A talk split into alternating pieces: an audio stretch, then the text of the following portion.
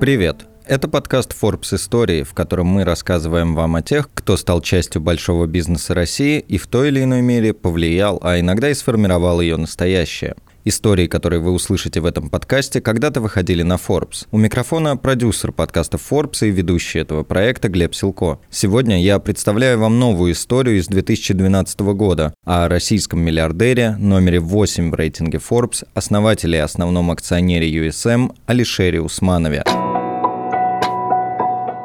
Это первая часть истории о нем. В ней я расскажу о пути Усманова от Ташкента и тюрьмы до первых капиталов и работы в «Газпроме». Как умение налаживать контакты помогло бизнесмену трудной судьбы стать богатейшим в России.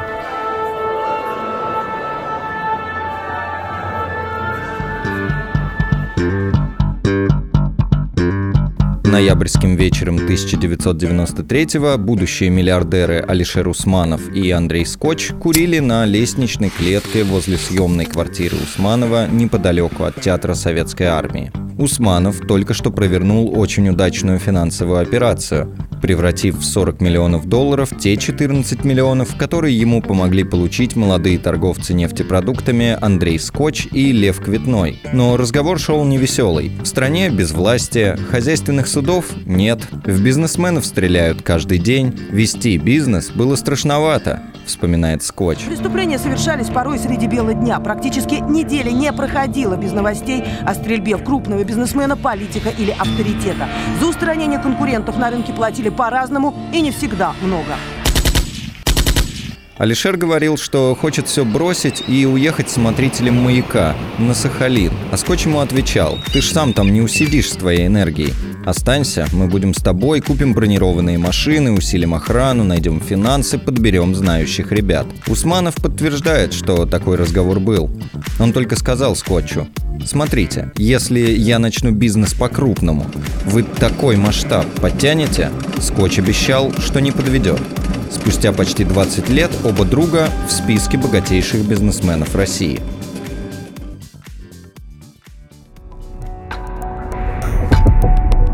До и после заключения –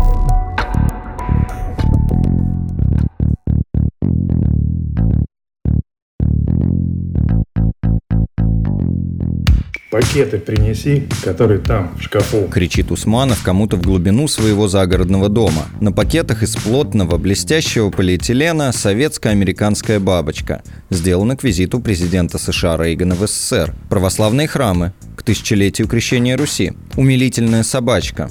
Силуэт женщины в темных очках. Усманов расправляет их и любовно гладит рукой. На этих пакетах основанный в 1987 году кооператив «Агропласт» зарабатывал огромные деньги. Мы в месяц декларировали такую прибыль, которую великий Артем Тарасов задекларировал за год. Говорит бизнесмен, который когда-то собирался стать дипломатом. Когда я в 1971 году уезжал учиться, мой дедушка не понимал, зачем нужна Москва, когда есть Ташкент. А я ему объяснял, что еду учиться на посла, кто в МГИМО поступает без этой мечты? В 1976 году он окончил факультет международного права и вернулся в Ташкент. Наш рассказ об Узбекистане можно было бы начать с цифр. Новые каналы, новые города, сколько построено квартир, детских садов, хлебзаводов, животноводческих комплексов, даже сколько чайников и пиалушек. Цифры сухие вроде бы, статистика, но в них отразилась народная жизнь, сложная, многообразная и в то же время совершенно конкретная. Если вдуматься, она состоит из каждого дня каждого человека. Жизнь и карьера складывались удачно. Отец – прокурор Ташкента. Алишер работает старшим референтом ЦК ВЛКСМ Узбекистана, и у него обширные связи. Однокурсники Усманова, например, бывший пресс-секретарь Ельцина Сергей Естребжимский и казахстанский миллиардер Фатах Шадиев. И блестящие перспективы. Но в 80-м вся прежняя жизнь оборвалась. Суд приговорил Усманова и двух его друзей Бахидара Насымова, сына зампреда КГБ Узбекистана, и Ильхама Шайкова, сына министра сельского хозяйства, к различным срокам по обвинениям в мошенничестве и хищениях. По словам Усманова, приятели стали жертвами клановых разборок центра с республиканской элитой направленных скорее против родителей золотой узбекской молодежи, чем против самих молодых людей. Усманов тогда получил 8 лет – Отсидел 6, освободившись в 86-м досрочно. В 2000-м Верховный суд Узбекистана реабилитировал осужденных, признав дело сфабрикованным. Все же думали все.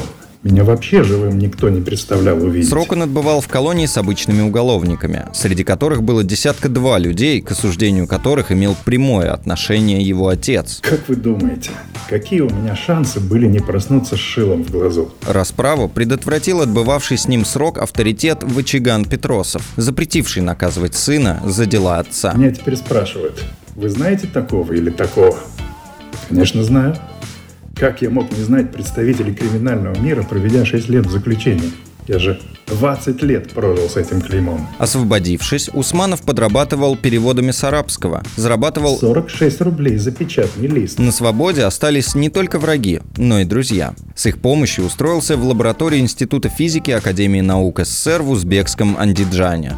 Работал патентоводом, в 87-м получил второе высшее образование по этой специальности в Москве. Профессор МГИМО Радомир Богданов пожалел бывшего студента и помог ему устроиться в одну из внешторговских структур – Внешнеэкономическую ассоциацию Советского комитета защиты мира. Дальше – счастливая и почти кинематографическая история.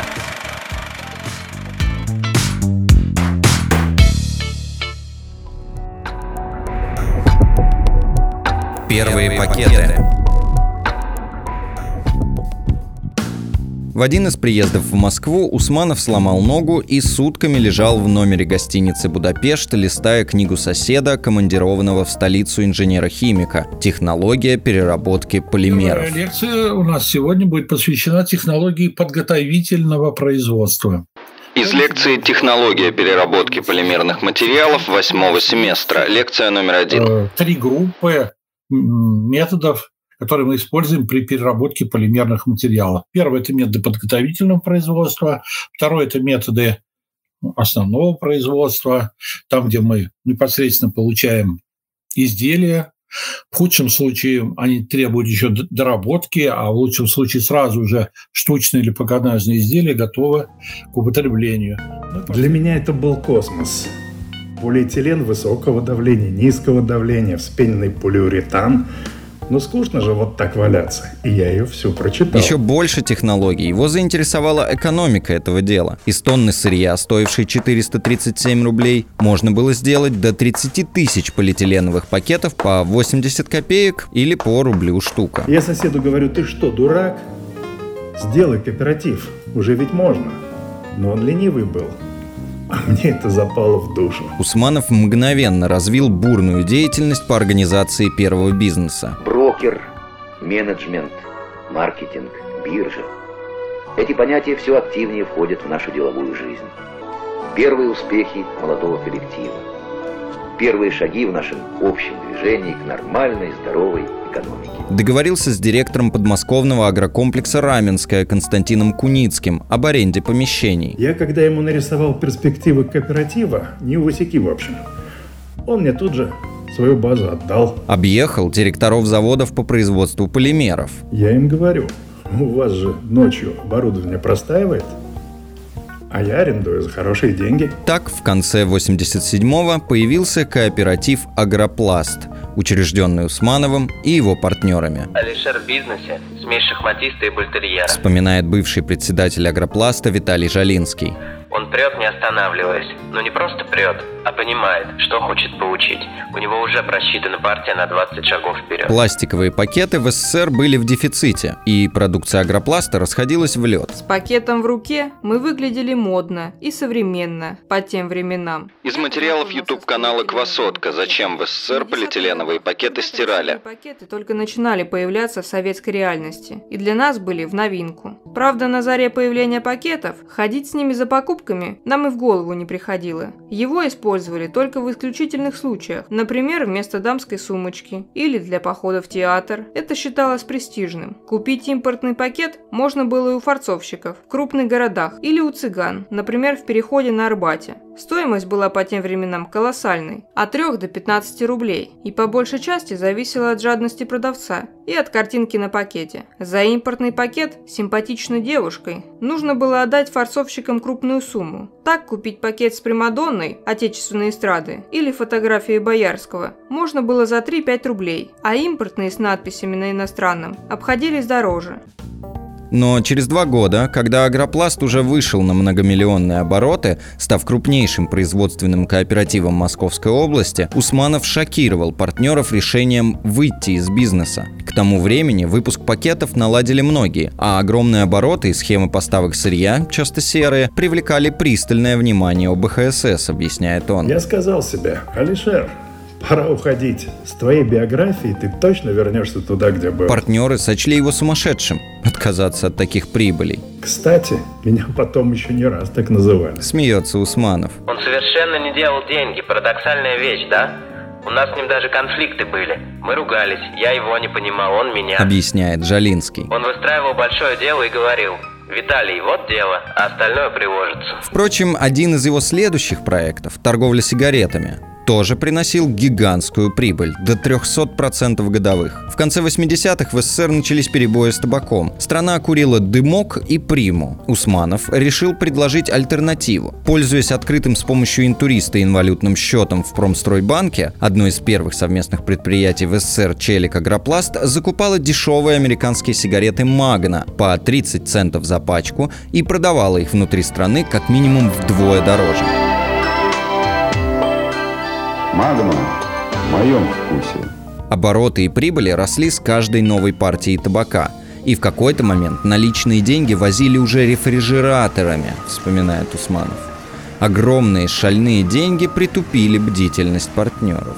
И когда в начале 90-х курс доллара стал расти скачкообразно, экономика бизнеса рухнула – Крупные партии сигарет зависли, и у СП образовался огромный по меркам 93 -го года долг в 26 миллионов долларов. Все мои партнеры потихоньку оказались за границей, а я остался наедине с этим долгом. Говорит Усманов. Помогли ему Андрей Скотч и Лев Квитной.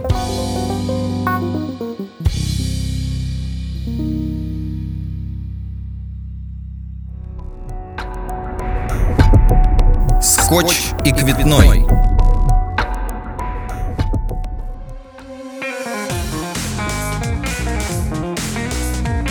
В начале 90-х у Скотча и Квитнова было несколько сравнительно небольших бизнесов, в числе которых была сборка компьютеров и торговля нефтепродуктами. Закупали нефть, отдавали на НПЗ, затем продавали бензин оптом и через собственную сеть бензоколонок. Бизнес был прибыльным, но опасным. Меня охраняли с 91 -го года. ЧОПов тогда не было. Просто друзья, ребята, с кем-то занимался в спортзале, с кем-то в армии служил. Рассказывает Forbes Скотч, отпивая ягодный чай в вип-ложе одного из дорогих московских ресторанов. Часть этого рынка контролировали криминальные группировки. Скотч отрицает, что он и Квитно имели отношение к какой-либо из них, в том числе к Солнцевской ОПГ. С ней партнеров связывали после того, как в газетах появились публикации с фотографией, запечатлевшей Скотча и Квитнова вместе с Сергеем Михайловым и Виктором Авериным. Последних СМИ называли лидерами солнцевских. Солнцевская группировка, вот о которой писали и говорили, это вымысел, миф или это правда? Такая действительно была. Из интервью признанного в России иноагентом украинского журналиста Дмитрия Гордона с российским бизнесменом и меценатом, известным как якобы лидер Солнцевской ОПГ Сергеем Михайловым. Вы знаете, что подразумевать под словом группировка? Ну, были, конечно, ряд людей, которые э, защищали свой бизнес, там, не давали э, никаким там рейдерам, что вот на Будем называть да, их так, слово, да. да. Рейдером захватить там и прочее, прочее, да, были такие люди. Но вот чтобы это назвать преступной группировкой, я с этим не согласен. То есть это, наоборот, созидательная была группировка. Да, мы чужого никогда не трогаем, но свое никогда не отдадим. Вот примерно под таким лозунгом. Мы тогда только что выкупили у них одну из сервисных компаний аэропорта «Внук». На эту тему и было сделано фото. Но никакого партнерства у нас никогда не было. Уверяет Скотч. Публикация появилась в связи с моей первой выборной кампанией 99 года. Позже было официальное разбирательство и опубликованное опровержение. Выйти из рискованного в то время топливного бизнеса их убедил как раз Усманов.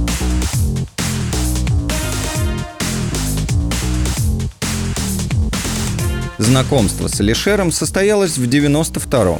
за полтора года до того, как Скотч и Квитной помогли ему покрыть сигаретный долг. Нам не хватало нефти, и один мой товарищ посоветовал обратиться к Алишеру, который всех знал, у которого были хорошие отношения с самыми разными людьми. Вспоминает Скотч. Нефть Алишер тогда так и не нашел.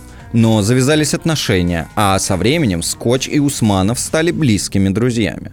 И когда Алишер искал деньги для покрытия долга, Скотч и Квитной согласились почти всем своим тогдашним имуществом гарантировать кредит на 14 миллионов долларов, который выдал Усманову один из банков, учрежденных с их участием. Усманов вернул деньги через 4 месяца, заработав 40 миллионов долларов на операциях с ГКО и другими ценными бумагами. Его финансовая хватка так впечатлила торговцев бизнесом, что скоро они стали партнерами в его новом деле – инвестиционной компании «Интерфин». Началось какое-то движение свободного капитала. Он начал проникать в экономику страны, и я понял, что бизнес лучше всего делать через финансовые институты. Вспоминает Усманов.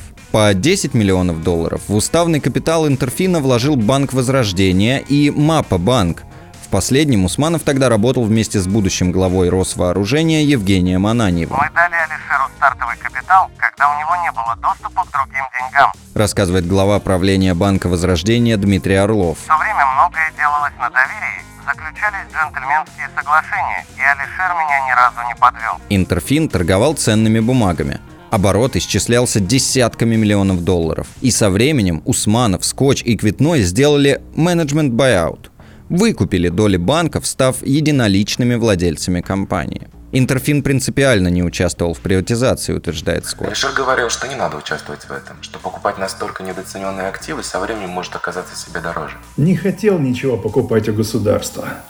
В то время оно же было как женщина, само не знает, что сделать завтра. Объясняет свою логику Усманов. В середине 90-х владельцы Интерфина решили уйти в реальный сектор. К этому времени компания скупила на вторичном рынке около 40% Оскольского электрометаллургического комбината ОМК и 51% Архангельск геодобычи АГД, владеющие месторождениями нефти и алмазов на европейском севере России. Партнеры пытались развивать оба направления, но выбор в итоге сделали в пользу металлургии, а долю ВГД в 2001 продали Лукойлу за 4% его акций и 150 миллионов долларов.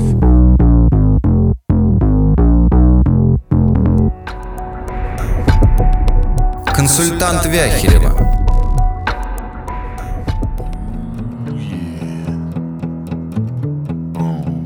У бывшего главы «Газпрома» своеобразное чувство юмора. Давайте у этого парня кредит возьмем. Он моего роста. Я ему в глаза могу заглянуть. Полушутя предложил Вяхерев после встречи с руководителем японского банка Намура. Встречу незадолго до кризиса 98-го организовали новые финансовые консультанты «Газового короля». Это были Алишер Усманов и его партнер, лондонский иранец Фархат Машири.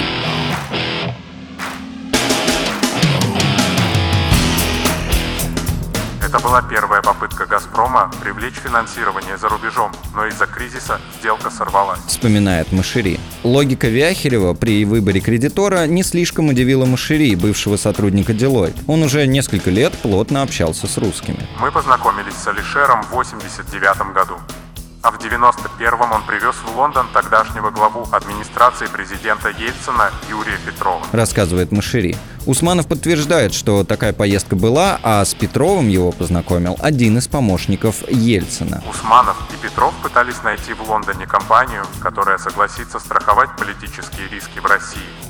Я сразу сказал, что эта идея безумие, ни одна фирма не даст вам премию. У Машири и Усманова был в Лондоне общий знакомый, бизнесмен иранского происхождения Масуд Амир Алихани.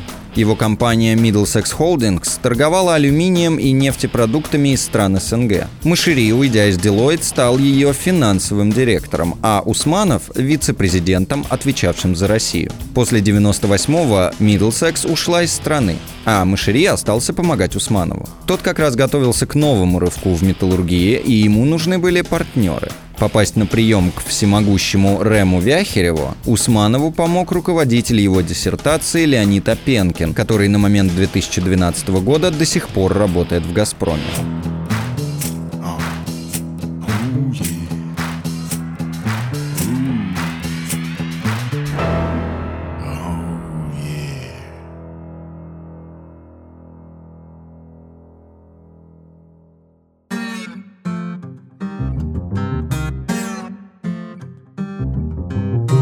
Хороший мужик.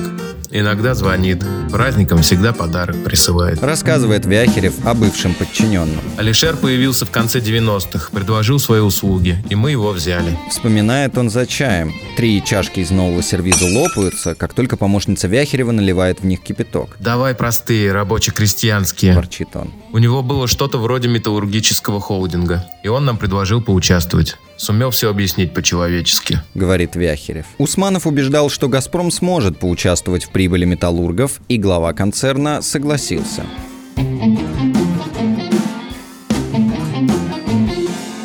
К тому же «Газпрому» нужно было... В Советском Союзе трубопроводного хозяйства не было, а в конце 90-х вообще ничего не стало даже картошки. Мы людям на севере по полгода зарплату не платили. Усманов продал «Газпрому» 20% Интерфина, который владел акциями ОМК, а сам в итоге стал гендиректором дочки концерна «Газпром Инвест Холдинг». Дальше скупку металлургических предприятий вела уже она, собрав к 2001-му 57% акций Лебединского ГОКа, ЛГОК и дополнительные 17% ОМК. Параллельно Усманов и Машири, оба стали советниками Вяхерева, организовали финансирование для «Газпрома» в западных банках. Партнеры Усманова по Интерфину тоже были при деле. Скотч в 99-м стал депутатом Госдумы. С тех пор его акции находятся в специальном фонде, а все права на управление и голосование ими у Усманова. В Думе Скотч первым делом выполнил просьбу ОМК и ЛГОКа. Добился отмены 20% НДС с промышленного оборудования, которое не производилось в России. Закон проработал всего год, но за это время российские предприятия ввезли в страну оборудование на 2 миллиарда долларов.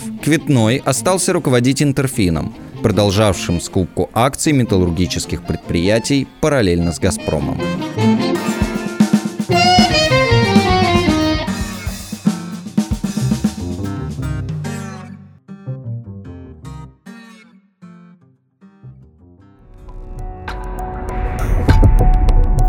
Кому помог? В стране тем временем сменилась власть. Ну скажи дедушке, за кого голосовал ты? Я Путина! Из материалов признанного СМИ на агентом телеканала «Настоящее время» кинохроника, снятая режиссером Виталием Манским 26 марта 2000 в день первой победы Владимира Путина на президентских выборах. Смотрел 20 человек за 4 месяца, 20 кандидатур.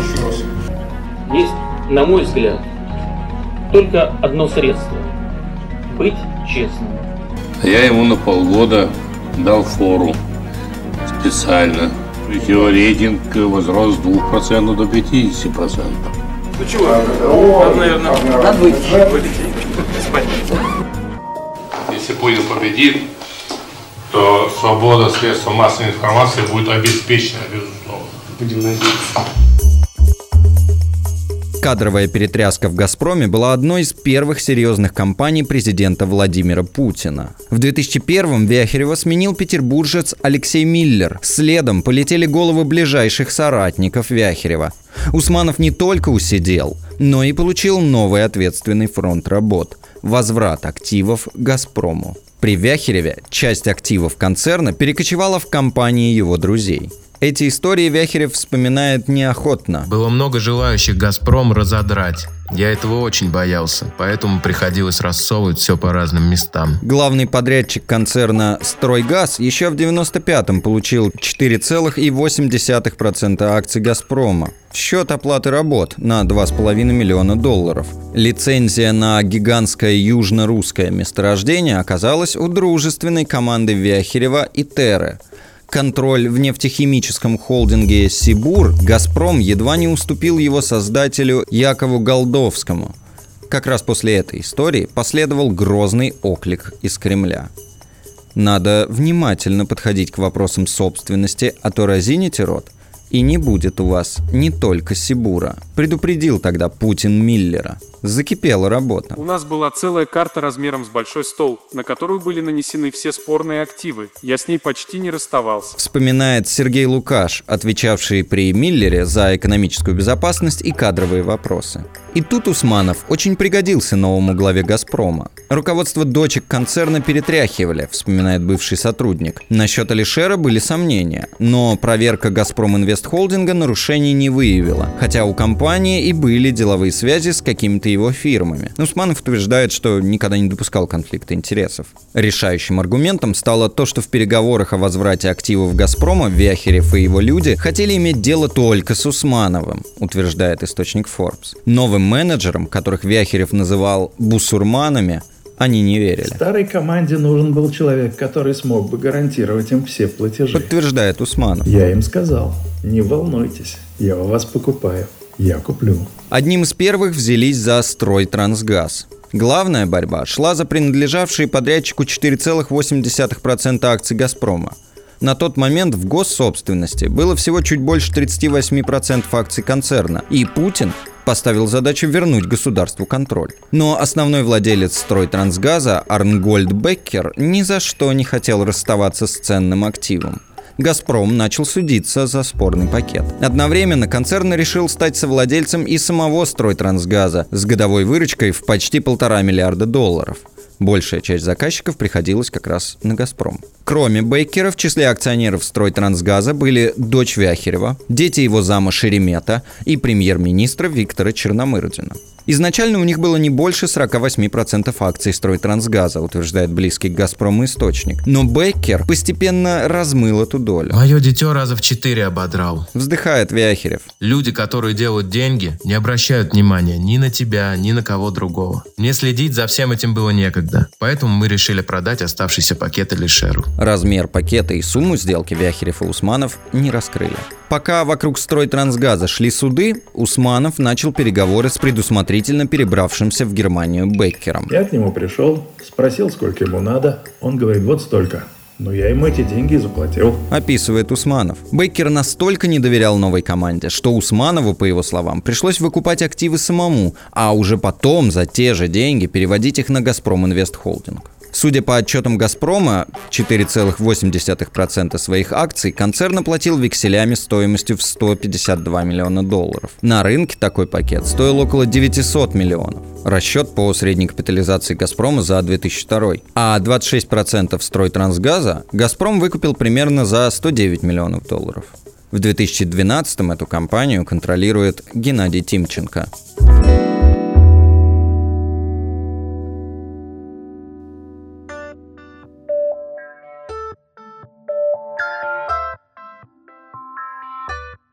Числе других побед Усманова – возврат «Газпрому» южно-русского месторождения, оказавшегося у Итеры Игоря Макарова, а также покупка у Николая Богачева лицензии на одно из крупнейших в мире южно-тамбейское месторождение. Этот актив тоже впоследствии оказался у Тимченко, а потом у Новотека. По словам Усманова, контроль над компанией, владевшей лицензией на южно-русское, он отсудил. Макаров не захотел вспоминать эту историю. А Богачеву предложил деньги. Богачева я знал давным-давно. Газпромбанк за ним полтора года ходил, судился, рядился. Это же плохо, когда судятся. Я к нему пришел и говорю, послушай, что ты хочешь? Деньги или дальше судиться. Богачев выбрал деньги. Сейчас он говорит, что у него нет претензий к газпромовскому переговорщику, заплатившему за актив около 400 миллионов долларов. Независимые аудиторы оценивали Южно-Тамбейское в разы дороже, но ни один из многочисленных покупателей, включая Сулеймана Керимова, не предложил больше Усманова. Просто человеку нужно дать так, чтобы ему было удобно брать. Улыбается Алишер. В 2012-м «Газпром Инвест Холдинг» занимается возвратом плохих долгов «Газпрома», а контракт с генеральным директором Усмановым недавно был продлен. Зачем в 2012-м первому человеку из списка Forbes оставаться наемным менеджером? Пока я нужен, я буду в «Газпроме». Как можно забывать тех, кто когда-то нам помог? Отвечает на этот вопрос Усманов. Часть нынешнего металлургического холдинга Алишера и его партнеров – это бывший «Газметалл», созданный в 2000-м, когда «Газпром» и «Интерфин» объединили свои доли в ОМК и «Лгоке». «Газпром» получил 48% компании, но при Миллере этот актив был признан непрофильным и по преимущественному праву продан владельцам Интерфина за 72 миллиона долларов – Продажей непрофильного имущества занимался Усманов. Он настаивает, что сделка была выгодна «Газпрому». Концерн получил на 20 миллионов долларов больше, чем вложил. История с «Газпромом» принесла Усманову и другой бонус. О возврате активов менеджеры концерна отчитывались лично перед главой Совета директоров, будущим президентом Дмитрием Медведевым. И у Усманова сложились с ним хорошие, неплохие отношения. Замечает бывший сотрудник «Газпрома». Алишер вообще всегда очень тонко умеет найти подход к людям, говорит другой его сослуживец. Когда Алексей Борисович Миллер, к примеру, празднует день рождения, у него весь стол бывает завален подарками. Он постоит над ними, как ребенок над игрушками, и выберет тот, что от Алишера. Как-то удается Усманову угадывать, что человеку понравится, восхищается собеседник Forbes.